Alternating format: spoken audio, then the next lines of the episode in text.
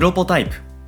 この番組は音声編集システムへの100の新機能リリースまでの過程をお届けする開発連動型ポッドキャストになるはずだった番組ですがなぜか開発は一つも進みません。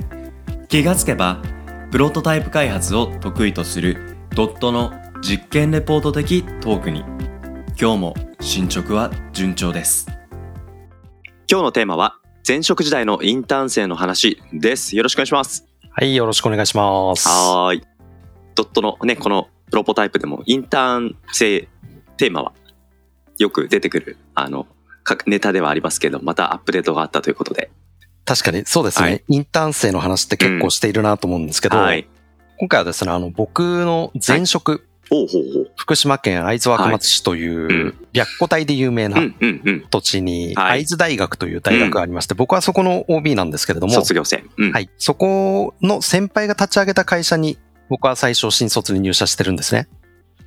で、僕が新卒で入社したのも、あの、インターンをやっていて、そのままインターンから入社という形だったんですけれども、僕が社員として入社した後も、はい。学生、会津大の学生をインターン生として採用し続けていて、ほうほうほうで、僕結構あの、まあ、もともとインターンだったっていうのもあって、うん。インターン生のお世話係というかう、ん。うん、そういうところの面倒を見るとかって結構やってたんですよ。買ってもわかりますからね。そうなんですよ。うん。で、久しぶりですね。もう、うん。結婚式とかに当時の後輩たちですね、インターン生だった学生たちが結婚するって言った時に結婚式呼んでもらったりとかっていうのんんん。で、はい。たまに会ってたんですけど、うんうんうん。基本的には結婚式って一回じゃないですか。まあまあまあ。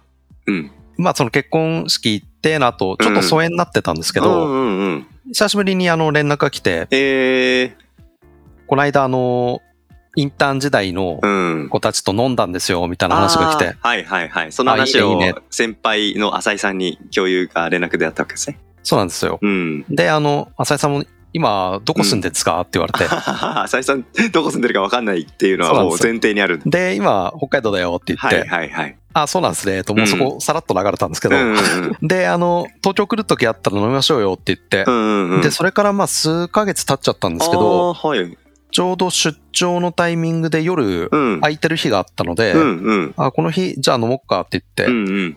連絡したんで飲飲みに行ってきたんですよね。はいはいはい。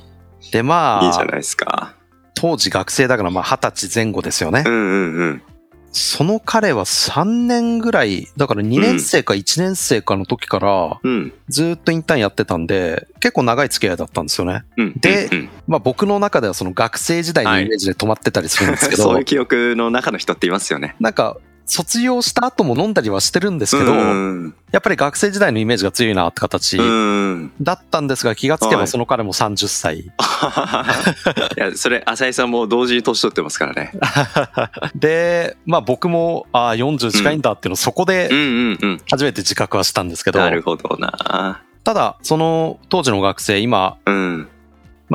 多分誰もが知ってる会社で、うんうん結構多くの人が知っているであろうサービスの開発を行っていて、うんまあこれ言っていいかどうかわかんないから言わないんですけど、まあかなり有名なサービスとかをやってるんですね。で、そうなんですよ。すごい活躍してて、あ、いいなと思って、当時のインターン生の話とかをしたんですけど、よーく振り返ってみると、当時のインターン生と、まあはい。僕の前職時代のインターン生と結構今でもいろんなつながりはあるなっていうところを改めて気づいて、なるほどなるほど。興味深い。例えば一緒に飲んだ彼、うんまあ仮に S 君としましょう。うん。S 君 S 君の同期はいでまた違う男の子がいるんですけど、うん。彼は今自分で独立して会社をやっていて、うんうんうん。で、その彼とはたまにあの仕事も一緒にするみたいな形、取引先に、そうなんですよ、ドットの取引先になってたり、はいはい繋がってますね。1あとはそのうん。S 君の後輩っていうのも何人もいるんですけど、うんうん。S 君の後輩の女の子二人いて、うん。で、その二人は今、い。うちの社員になってんですよ。あららららら。はいはい。で、うん。当時、はい。これもまあ変な話、ここだけちょっと弱いんですけど、うんうちのインターン生なのかな？インターン生が主催する夏合宿みたいなのに参加したはい学生がいたんですけど、はいその学生はうん今、うんなんか東京で頑張ってるらしいんですけど、はいはい僕実は家族ぐるみの付き合いがあって、ほうほうほう夏合宿とか、うんなんとか合宿で会津に来るときに泊まるところがないから、うちに泊まってたんですよね。はいはいはいはい。下宿みたいな感じになってて。なるほど。うん。で、僕が逆にあの、自転車でうん。会津からいわきまで行くみたいなことやってた時あって、はいはい。その時にあの、うん。いわきまで来たぞって Facebook に上げたら、あの、そのまま仙台来てくださいよと。まあ仙台の人なんですけど、うんで、仙台行ったら家に泊めてくれて、で、そこで出会ったお母さんとう、ん。十何年ぶりかな多分。十何年ぶりにこの間仙台でたまたま再会したんですよ。たまたま再会する人でしたっけそれ。いや、もう、驚きなんですけど、仙台でちょっとあの、仕事があったので、はい。で、ただ、あの、空き時間が結構空いちゃって、はいはいはい。どっかで、なんか作業できる場所ないかなっていうことで、コワーキングスペース見つけて、そこに行ったら、なんかあの、名簿？名簿っていううんうんか申し込み書みたいなのあるじゃないですか。はい。利用うん。許可書みたいな。うん。それ書いて、うん。受付の人に提出したら、はい。なんかあの、変な顔してるんですよね。ほうほうほうほう。で、あれ？ドットの浅井さんですか？って言われて、まさかまさかまさか。なんだよ、ドットここまで有名になっちゃったのか、っていうことじゃなく。題ですよね。で、うんな、いやまああ。これは絶対にどっかで会ったことがある人だっていうふうに、やべってなって、もう一回顔見たら、あうんあ、何々さんじゃないですか。何々さんのお母さんですねって。なるほど。いや、浅井さんめっちゃ油断してたんだろうな、その時。いや、超油断してましたよ。いやいやいやいや。いや、まあ、ぜ、なんか、うん三つ目弱いとか言ってたけど、弱くないですよ。強いですよ。こん強な。再会あるんだと思って。強。で、まあ、それも含めてですけど、うんなんだかんだやっぱり昔の、その、上司とか先輩とかにも未だにお世話になってますし、うん。で、まあ、インター生言ってしまえば後輩ですよね。うんうんうん。ともつながりはあるし、はい。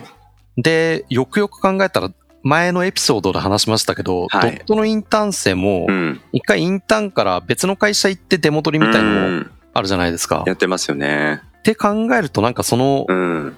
まあ当時のデザイニウムっていう会社にいたんですけど、うんデザイニウム時代のインターン生っていうのは未だはいにデザイニウムとも付き合いはあるみたいで、うんうんうんで、自分で独立した人もいれば、大手行った人もいれば、みたいな感じで、うん。なんかもう本当に優秀な人材って一社で囲い込みなんてできない。うんうんうんうん。だからもうなんかコミュニティの中に属して、その中で人材って流動的に動いていくようなん形の方が絶対強いなってうん。いうふうに。なるほどなう。ん。なんかそう聞いてると、この番組って割とドットの、まあ文化を外の人でも感じられるコンテンツになってますけど、この文化のエッセンスって一部デザイニウムから GitHub でフォークするみたいな、なんかそううんうん。ちょっとなんかどこかで、なんかその 何かエッセンスがつながってそうな、うんうんうん。で、その浅井さんが今言った優秀な人は一つの会社に留めることができないっていう前提でコミュニティが巡っていくっていうカルチャーが、まあ、ドットのみならず、前の会社も含めて、なんかそういうことを大事にしてるっていうところに、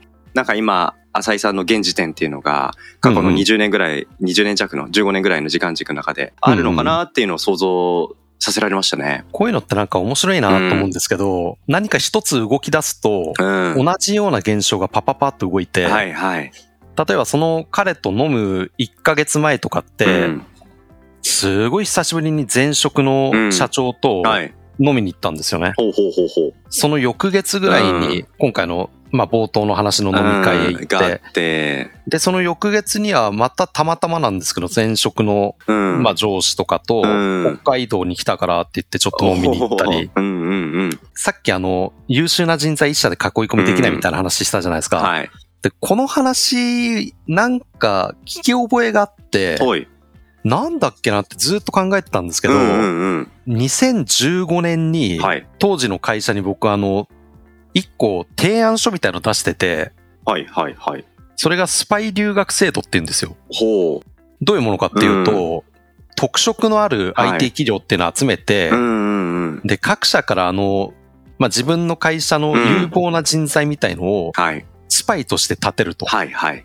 で、そのスパイをそれぞれの会社で交換して巡らせて、うんうんうん。別の会社の技術を盗んでこよう。で、そのスパイとして立った人は、あの、盗んできたノウハウをまとめて、うん。そのコミュニティ内の勉強会とかでうん。共有をやっていきましょう。へで、もうノウハウと人材と仕事を循環ーさせましょうみたいなうん話やって、まあ結局これ頓挫したんですけど、うん。それなに浅井さんが2015年ぐらいに前の会社に提案をしたんですか？提案してたんですよ。会社に。うんうん。で、ちょうどそのスパイ留学制度っていうので、うん。